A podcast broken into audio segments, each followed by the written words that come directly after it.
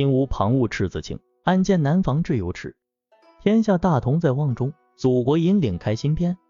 亲爱的朋友们，再次欢迎来到我们的一一学语栏目，您的专属词汇小红读。今天我们要一探究竟的成语是暗箭难防。哎呀，一听就像是一个刺激的江湖故事，眼看着它就想把我们带进一个刀光剑影、风起云涌的江湖大世界。暗箭难防这个成语。说实话，对于热爱和平的我们来说，初听有些让人头皮发麻。暗箭好像是从暗处射出的箭，你无法预知它何时会到达。难防更是给我们瞪大了眼睛，让我们惊叫起来。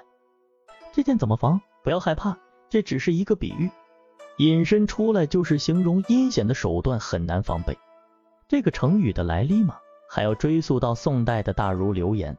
他在《耳言》卷六中这样描述案件的危害：案件中人，其身刺骨，人之怨之，亦必刺骨，以其掩人所不备也。在这里，案件中人其身刺骨，形象地描述了案件的危害，暗示暗中的攻击能够深入人的骨髓，给人造成极大的伤害。这是因为这样的攻击往往来自于意想不到的地方，人们往往在毫无防备的情况下受到伤害。人之怨之，亦必刺骨，以其掩人所不备也。这部分则进一步强调了为何人们会深恶痛绝这种案件，因为这种攻击方式不公开、不正面，而是利用人们的不备来达到攻击的目的，这无疑是极不光明正大的。因此，人们对此深感反感，甚至产生怨恨。整段话进一步深化了我们对案件难防的理解，不仅让我们明白案件所带来的伤害有多深。也提醒我们为何要坚决抵制这样阴险的攻击方式，坚守我们的道德底线。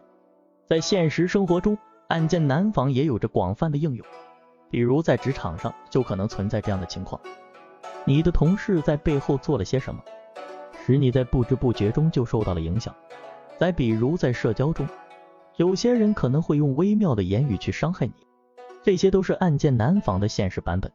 然而，暗箭难防并不是告诉我们要过于防备别人，而是提醒我们要有清醒的判断力和洞察力，不要轻易被别人的表面现象所迷惑。同时，我们也应该对待他人诚实善良，不要去做那个发射暗箭的人。